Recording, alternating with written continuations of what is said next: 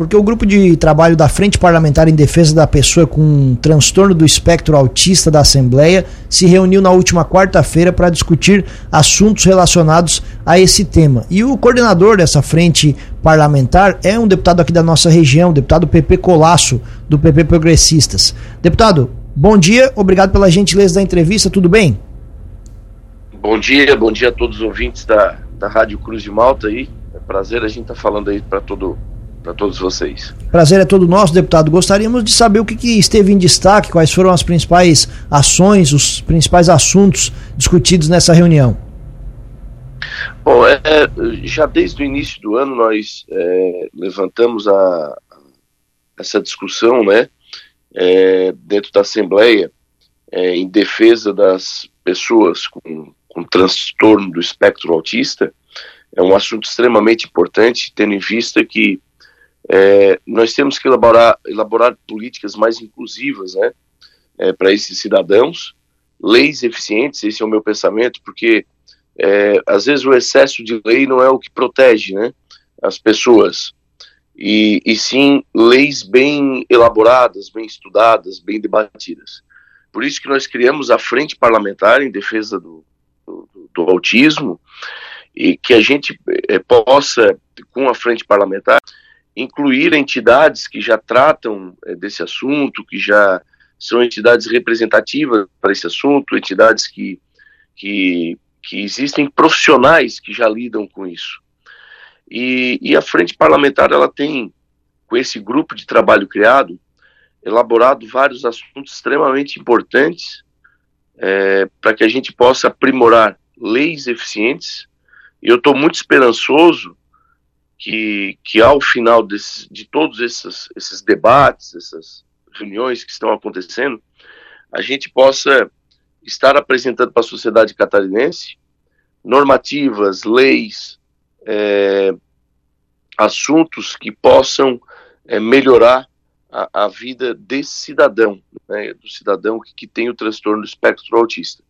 Nessa semana foi mais um dia que a gente teve a oportunidade de de estar junto com esse grupo de trabalho, onde participam é, representantes das AMAs, é, o Conselho Estadual de Educação, Secretaria de Educação do Estado, Secretaria de Saúde do Estado, de Assistência Social, são várias entidades né, é, é que, que, também lidam com esse assunto, onde tem técnicos que, que, que trabalham é, com isso, que estão participando desse grupo, desse GT.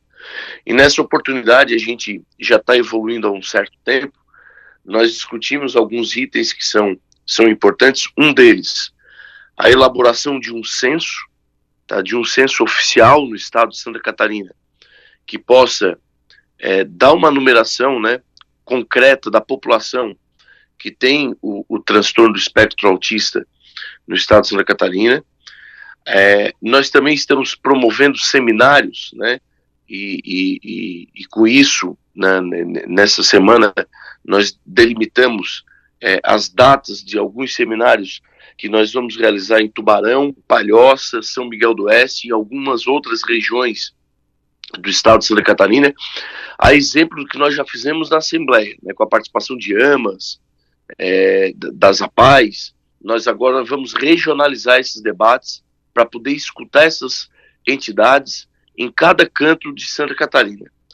É, e nós também apresentamos para esse grupo de trabalho é, uma proposta de projeto de lei que já tinha sido discutido anteriormente com, com esse GT, uma proposta que foi apresentada é, por mim, né, pelo deputado estadual Pepe Colasso, e pelo deputado também Camilo Martins, que trata de um protocolo voltado aos alunos autistas a ser adotado nas escolas, né, no, no, caso nas escolas estaduais, que depois nós vamos querer que isso se estenda também é, é, nas escolas municipais em todo o âmbito catarinense. É, é, esse projeto de lei ele visa a inclusão desse público né, é, na rede de ensino. A gente denomina isso de PIA, que é o protocolo que foi desenvolvido por um, um estudante de medicina de São Paulo, que é autista, é, e transformado em lei já lá no, no, no Parlamento Paulista. É, os, é, os membros do grupo agora do GT estão aprimorando esse projeto. É um protocolo individualizado, é, Tiago Luciano, de Juliano, que oportuniza é, é, dentro da particularidade que tem o autista na sua vida, né?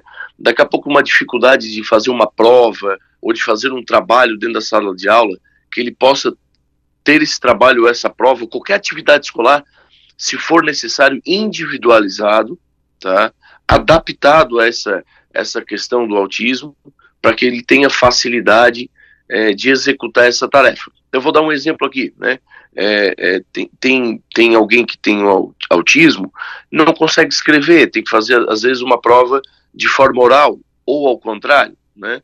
Então, é, a gente cria um protocolo, é, essa lei, ela, ela, ela, ela cria essa previsão de um protocolo dentro da rede estadual de ensino, para que a gente possa facilitar a vida do cidadão que tem o transtorno do espectro autista na, na execução é, de suas tarefas escolares.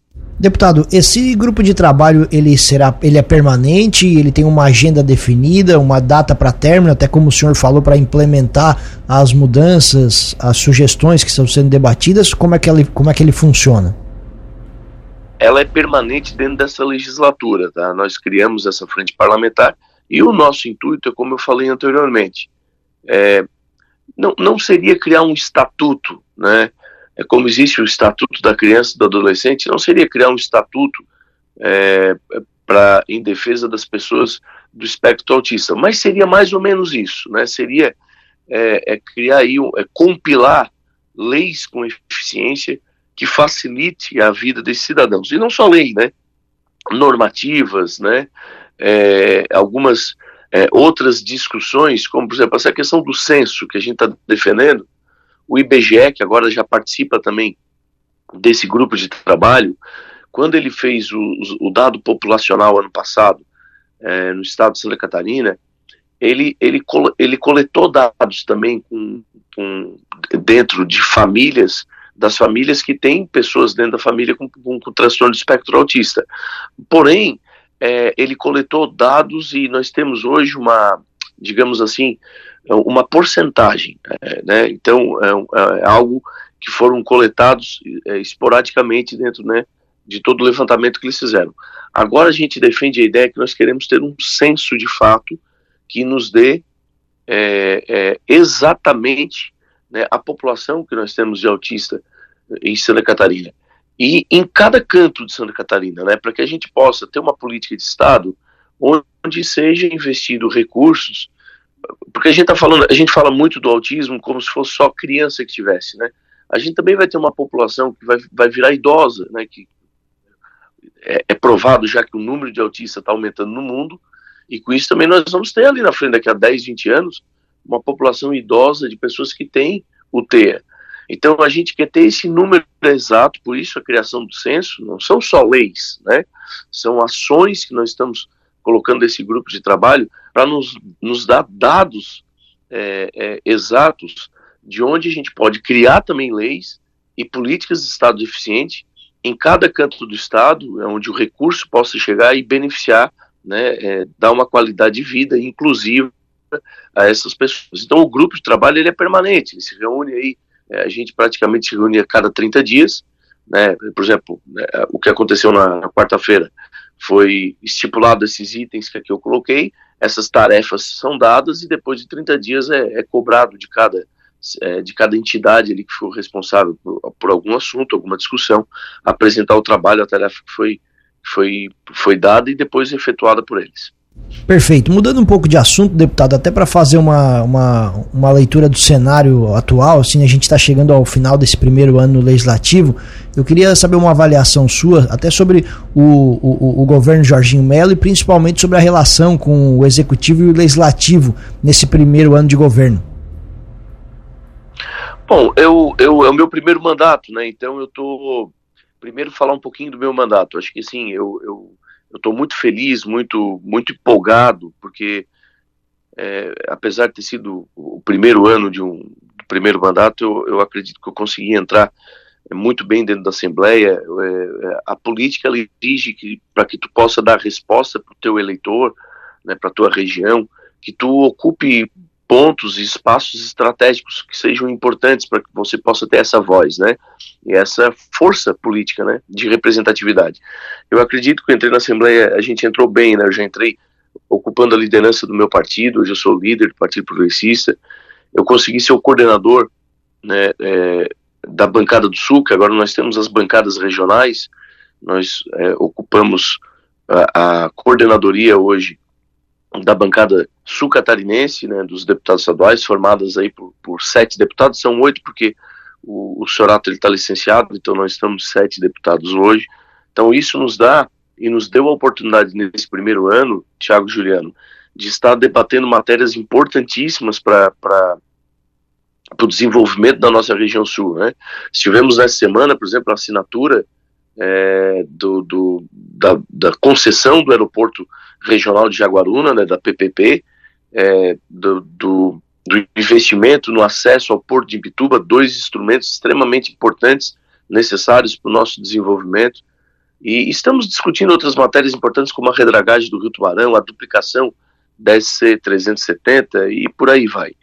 É, quanto à questão do governo Jorginho, tem algumas matérias importantes para o Sul que têm que ser reconhecidas, como foi essa questão da concessão do aeroporto de Jaguaruna, que é, o modelo apresentado é, pela Secretaria de Portos e Aeroportos, através do secretário Beto Martins, e pelo governador, nessa discussão que nós tivemos juntamente é com os deputados estaduais, eu estou muito empolgado, estou muito esperançoso que nós vamos ter um aeroporto diferenciado, em pleno funcionamento na região sul, né, um aeroporto que está com previsão de funcionamento de cargas, que isso agrega valor, né, gera negócios, dá muita oportunidade para a nossa região. Então, já é um, é um dos assuntos que há uma, uma digamos assim, uma, é, é, é uma atenção do governo do estado para o sul catarinense. Como essa questão da redragagem do Rio Tubarão também, nós já temos uma pauta tratar com, com o governador do estado e, e, e, várias outras questões que já, nós já iniciamos um debate muito é, resolutivo. É, porém, é, é, um primeiro ano, né? Tá certo que já passou 25% do, do mandato, né? Já é bastante, porque é um primeiro ano que já se encerra. É, mas aí vem diretamente aquela pergunta que tu me faz, né? É, como é que está essa relação do governo Assembleia? Eu vejo, eu estou no meu primeiro mandato, eu não tenho experiência dos outros mas eu ainda vejo uma, uma relação muito morna. Eu acho que o governo ele tem que intensificar mais essa, essa relação governo com a Assembleia Legislativa, né? Abrindo mais as portas para os deputados, mais o diálogo. Eu vejo muito morno isso hoje. Eu, eu, eu algumas ações que o governo apresentou agora no final do ano, é um projeto de lei, uma, uma, um, é um, vários assuntos importantes quanto à questão de refis, pacote de, de, de leis que vieram para a Assembleia, que intensificou muito o diálogo do, do governo com, com a Assembleia. Eu espero que isso aumente. Né? A, gente, a gente tem visto muito é, nos jornais é, uma, uma, vontade do governador, não sei se isso é fato ou não, de algumas. É, de, de, uma mini reforma administrativa dentro do governo, onde é, é, isso ampliaria a participação sim, de diálogo Assembleia e governo. Eu espero que isso aconteça. A gente quer que o governo e a Assembleia tenham essa relação harmoniosa, muito respeitosa, claro que a gente tem que entender de maneira republicana, porque é, de um lado são dois poderes, o legislativo e o executivo, mas a gente espera que isso possa se estreitar, é, é, a relação seja cada vez melhor que ganha o catarinense. Falando até em relação a essa mini o, reforma... o, meu, o, meu, o meu partido, só, desculpa, o meu partido particularmente, ele, ele ele desde o início demonstrou é, é, uma vontade, pelo menos nesse início de mandato, de estar é, é caminhando junto com os, os, projetos apresentados pelo, pelo executivo. Por que isso? A população pode perguntar para a gente, né? A população deu a chancela para o governador Jorginho Melo ser o nosso governador. Né? Se ela deu essa chancela um ano atrás, é porque ela aprovou as propostas apresentadas pelo então candidato Jorginho Melo. Então nós entendemos, pelo menos nesse começo de mandato agora, a bancada do Partido Progressista, que seria justo a gente estar caminhando junto com os projetos apresentados. Claro que esses projetos são apresentados, a gente também colabora né, com as nossas sugestões, como foi a questão da universidade gratuita, que nós pontuamos vários assuntos que a gente achou necessário modificar para que a gente, que a gente entendia que o projeto ia ficar mais é, mais aperfeiçoado com isso. Da mesma forma agora com esse pacote de projetos de lei, principalmente esse pacote agora, ele diz respeito a, a, a situações tributárias, que entrou na casa agora, e a gente também vai estar colocando ali é, situações colaborativas que a gente vê que sejam pontuações importantes para a melhoria do projeto. Mas, no, no, no contexto geral, é, a, a, nossa, é, é a no, nossa atitude, na nossa postura na Assembleia nesse início de mandato, foi de estar chancelando aquilo que a população fez há um ano atrás. E com relação à eleição aí do, do seu município, deputado, a eleição em Tubarão, inclusive o deputado Stener Sorato deve entrar nessa mini reforma para deixar o governo e ser candidato em Tubarão, vai talvez passar pela Assembleia Legislativa, né, o que a gente tem acompanhado. Qual é a leitura que o senhor faz sobre a cidade de Tubarão, essas eleições? É, já tivemos uma situação esse ano, né, uma situação difícil para o município. O que, que o senhor acredita que vai acontecer no, no, no cenário político em Tubarão no ano que vem?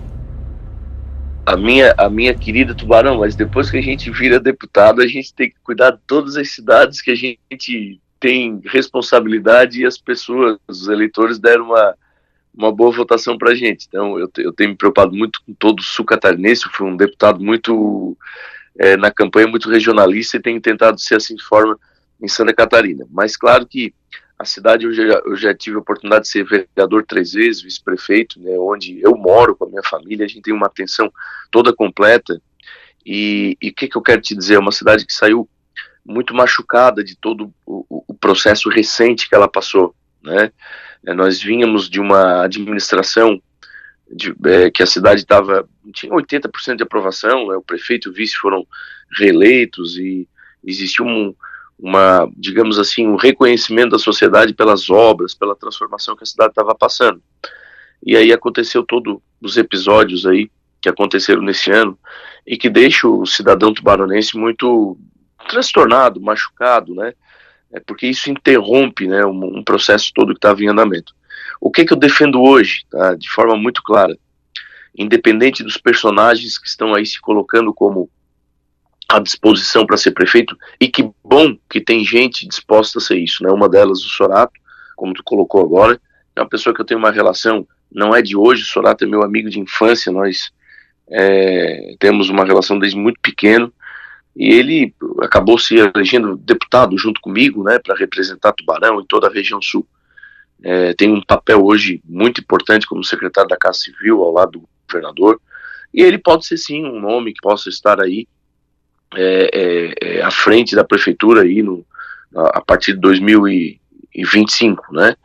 É, é, um nome que eu, que eu vejo também que tem capacidade para estar à frente. Como tem outros nomes aí que estão se apresentando, eu, eu vejo também que o ex-governador Moisés também colocou o nome à disposição, não sei se realmente é, é, vai, ser, vai ser candidato ou não. É, é, uma pessoa que tem um reconhecimento muito forte do eleitor tubaronense pelas, pelo, pela capacidade de investimento que ele colocou na cidade enquanto governador. Então, muitas obras que saíram do Tubarão tiveram a digital do, do, do ex-governador Moisés. Eu, eu, vou ser muito claro, eu sei que na política isso é difícil, mas por tudo aquilo que passou Tubarão, e, e, e, com a força política da cidade eu tenho conversado muito sobre isso. Se a gente pudesse é, ter a maturidade de, de, de sair desse processo se machucando quanto menos possível, porque o eleitor, o eleitor quer virar essa página na cidade do Tubarão, ele quer tocar para frente, né? Então, se a gente puder ter um grande consenso na cidade, onde a gente possa dar um grande abraço e, e passar isso para frente e, e, e, fazer uma grande união aí é, e dentro dessa união é, é, uma pessoa possa assumir né, com envergadura política para tocar é, a administração na cidade do Tubarão, tocar as obras que estão em andamento e as novas obras que tem por vir, eu, eu vou tentar levantar essa, essa ideia, o que eu tenho dialogado internamente com, com, os cidadãos que participam da vida política dentro da cidade. Eu sei que isso é difícil, mas eu tenho, eu tenho esperança que, diante de todo o quadro que aconteceu, a gente possa a gente possa ter uma, esse quadro, né? ter essa, essa visão.